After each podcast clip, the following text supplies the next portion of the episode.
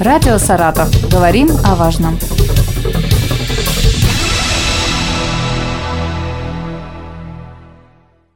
У микрофона Юлия Маслова. Здравствуйте. 15 ноября отмечается Всемирный день вторичной переработки. Дата привлекает внимание людей к загрязнению окружающей среды и призывает к переходу на безотходное производство.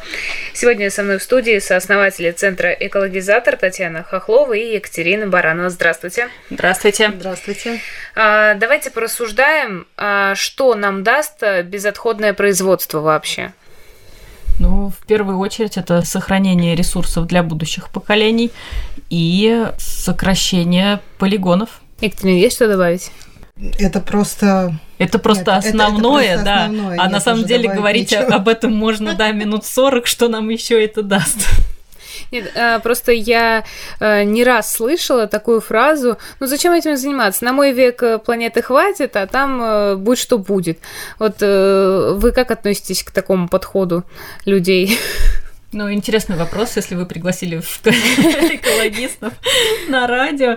Нет, на наш век планеты не хватит, ее уже не хватает, потому что по подсчетам ученых мы уже живем на 3,5 планеты. Это значит, что мы используем ресурсов э, в 3,5 раза больше, чем наша планета может за год восстановить. Поэтому однозначно уже каждый должен более ответственно относиться и к своим, и к своему потреблению, и к своим отходам. И безотходное, если мы говорим о безотходном производстве, потому что есть и потребление безотходное, бывает и безотходное производство. Если мы говорим с точки зрения производства, то это, конечно, еще и ну, большая целая отрасль, можно сказать, направление экономики, конечно, которая сейчас развивается, экономика замкнутого цикла, и это в том числе экономические выгоды, которые несет экономика через развитие. В нашей бытовой жизни, что мы можем сдать как э, вторсырье. Многие знают, но давайте мы еще раз это повторим. Практически все. А, на самом деле переработать можно все. Просто вопрос том, где вы проживаете, в каком месте, есть ли у вас эти возможности. А, мы в ВК-центре «Экологизатор» принимаем более 35 фракций вторсырья к переработке. А, это и популярные фракции, такие как э, металл, макулатура, стекло, пластик, и менее популярные, такие как, например, зубные щетки, пластиковые карты, винные пробки, либо там палочки для суши роллов, вплоть до капроновых колготок, которые мы принимаем. Также с недавнего времени нам можно сдать и одежду на благотворительность и переработку. В Саратове очень сложно сдать на переработку ПВХ и композитные материалы. И я какое-то время тоже собирала вторсырье, и у меня была сложность вот мягкую упаковку, допустим, от э, пачки чая, она не подходила ни туда, ни сюда. И я думаю, а куда ее деть? вот просто куда? То есть э, за счет того, что у нас мало пунктов, ну, действительно, вот э, приема, да. и ты задумываешься, а куда это деть? Просто, ну, выбросить или где-то дом складировать. Вот здесь вот тоже ну, такая сложность, наверное, у людей из-за этого. Возникает. Для этого мы и занимаемся экологическим просвещением, э, и это, наверное, наша основная задача, потому что Действительно, ну, во-первых, различать пластики э, это такая уже задача, так скажем, у продвинутых экологистов, да.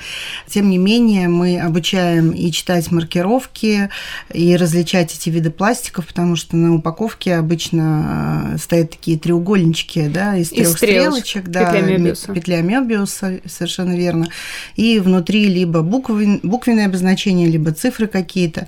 И, в принципе, э, даже новички, вот те, кто только-только приходит к нам в центра, мы их видим, ну, в постоянном режиме у нас прибавляются новые люди, и мы видим, что э, мы можем подсказать. Для этого у нас э, на площадке экоцентра работают волонтеры, работают наши сотрудники, которые всегда помогут. И э, новичкам мы говорим, что, в принципе, начинайте с простых фракций понятных, да, крышечки, макулатура, стекло, например, металлическая упаковка. Ну. Пластиковые бутылки да, тоже да, самое пластиковые простое. бутылки самое да, простое, повседневное, то, где не надо особо задумываться и читать маркировку. А дальше уже человек, втягиваясь, так скажем, в эту экологическую привычку, в этот образ жизни, начинает потихонечку разбираться. Для этого у нас проводятся и школы раздельного сбора отходов, ну и масса мероприятий. у вас э, есть э, проект «Водорослям крышка», про который, мне кажется, все знают, что одна крышка равно 100 мальков. 100 а, крышек. 100 крышек один равно малек. один малек, да. Мы бы так хотели. Но... Это в мечтах. Расскажите, какой ваш рекорд за время проекта, который он существует, это два с половиной года, уже почти три, мы собрали 22 тонны крышечек. Одна крышка весит 20 грамм, для сравнения, и выпустили 114 тысяч мальков в Волгу. И у нас есть такой один маленькая информация, небольшая, буквально на прошлой неделе фонд президентских грантов подвел э, итоги лучших проектов, и из почти трех с половиной тысяч успешно реализованных проектов проект «Водорослям крышка» вошел в топ-100. Э, масштабный. То есть про него знают э, и в отдаленных селах, и в школах ребята собирают. Да, в школу, в сады. Он масштабный именно благодаря тому, что он достаточно легкий в его реализации. Да? Берешь крышечку, ставишь Моешь себе её. любую баночку, да, и собираешь просто крышки от всех бутылок, э, там детского питания, напитков, соусов и так далее. То есть вот от пищевых продуктов крышки мы все принимаем в этот проект. Она простая, сама механика проекта очень понятная, пластик однородный, так скажем, вот этот, да, крышечки всем понятно, легко очень а, перевозить, опять же, между всеми районами области, транспортировать в школах. Обычно это, этот сбор ведется в э, такие пятилитровые канистры, и мы даже, кстати, многие нам, нас спрашивают про контейнеры, но мы говорим, что, в принципе, вот пятилитровая бутылка – это такая очень оптимальная тара. В рамках, кстати, грантовой поддержки от ФПГ мы получили, делали плакаты, и все плакаты в школы выдаем, там содержится подробная инструкция, что можно сдавать, что нельзя. Поэтому и понятная, ну как сказать, миссия проекта, э, потому что мы все живем на берегу нашей прекрасной любимой реки Волги, и эта тема, мы же тоже, когда стартовали проект, не знали, как он откликнется, откликнулся ого-го как, и все хотят э, поучаствовать в жизни реки, и, конечно, проект еще будет развиваться, несмотря на то, что мы уже много чего сделали, и эко-квест разработали, и провели в этом году первый областной онлайн-эко-квиз с подарками э, и призами такими экологической направленности направленность для участников-победителей. Массу, правда, мероприятий проводим их и, и хотим еще больше, и, конечно, хотим подключать новые новые районы, и города, и области, и регионы. Наверное, еще почему откликнулся проект, то, что ты видишь э, реально вот этот вот возобновляемый ресурс. Да. То, что вот они, эти маленькие рыбешки, которые выпускаются, и ты думаешь, вот я стал частью этого. Да, проект полностью прозрачный, то есть люди видят, вот крышку вы принесли, мы далее мы приглашаем людей на сортировку этих крышек, то есть они видят объем, который крышек собраны, и после мы приглашаем на выпуск абсолютно всех, выпуски открытые, каждый может выпустить своего малька.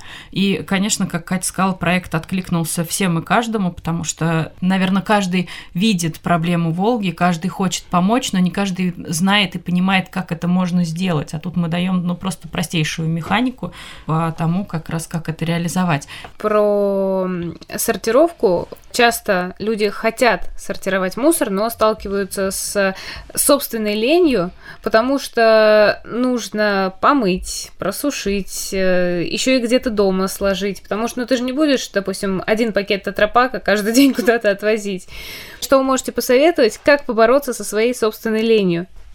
Ну, наверное, надо начинать с какой-то собственной мотивации, для чего это нужно. Потому что люди, которые приходят вообще, в принципе, к экологичному образу жизни, ну, наверное, имеют какое-то желание выйти немножко за границы да, своего дома, и когда мы понимаем, это не громкие слова, планета наш реально общий дом, и каждый из нас, э, как живой организм, взаимосвязан друг с другом.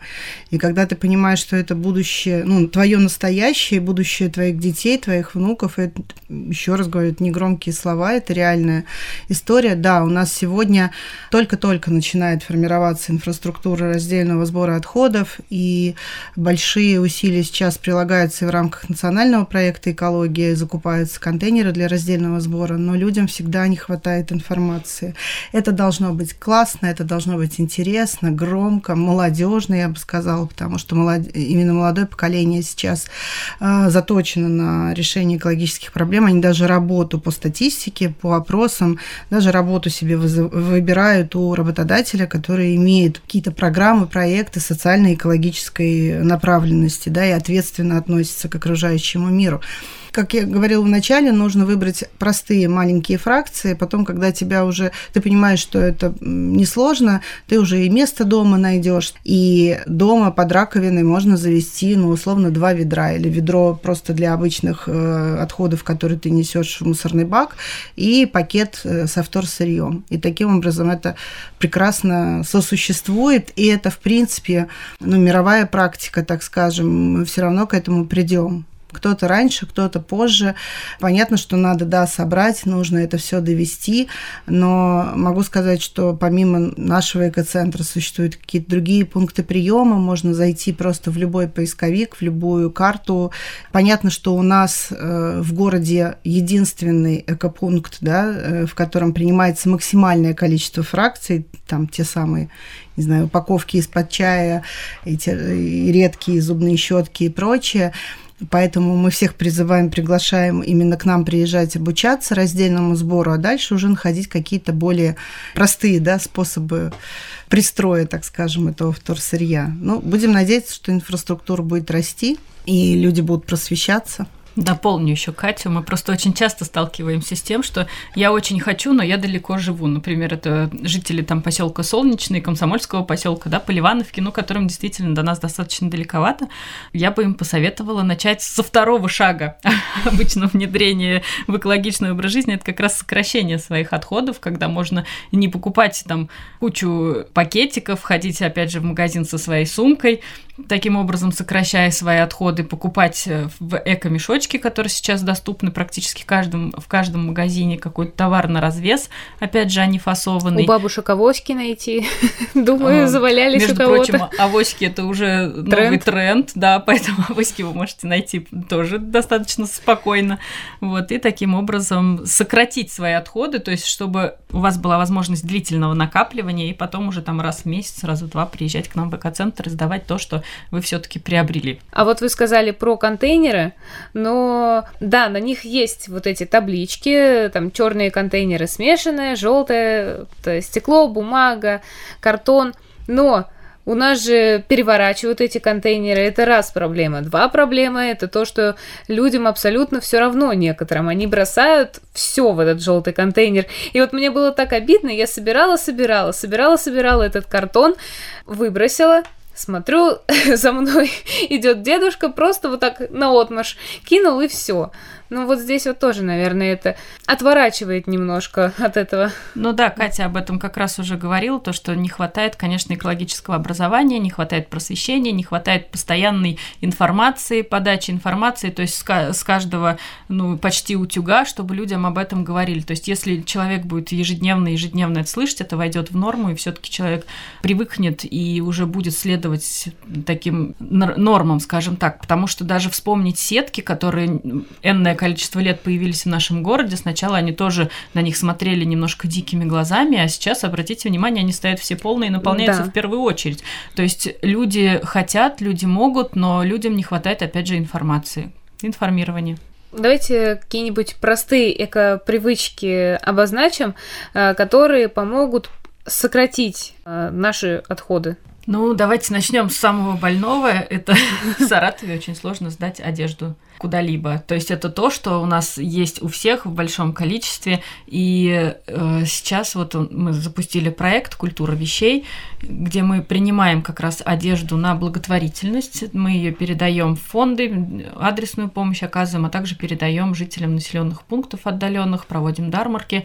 Вот, и одежду можно приносить нам. И в ближайшее время мы установим э, в торговых центрах еще два контейнера по сбору одежды, куда жители города также могут сдать свою одежду. Mm-hmm. Вот, в том числе мы принимаем на переработку. А, но на переработку сейчас мы принимаем только постельное белье, полотенца и ХБ одежду, футболки и, может быть, там какие-то майки. Такие какие-то базовые, да, ну, понятные вещи. Да, не делать импульсных покупок и тысячу раз оценить, а вообще нужна мне эта бутылка с соком в количестве две штуки, потому что маркетинг решил распродать там свои, свои напитки. Вот, и нужно оценивать и все-таки с э, каким-то умным подходом подходить к своим покупкам, к потреблению. Спасибо вам большое. Я напомню, что сегодня э, во Всемирный день вторичной переработки мы поговорили с сооснователями Центра «Экологизатор» Татьяной Хохловой и Екатериной Барановой. Спасибо вам большое. Радио «Саратов». Говорим о важном.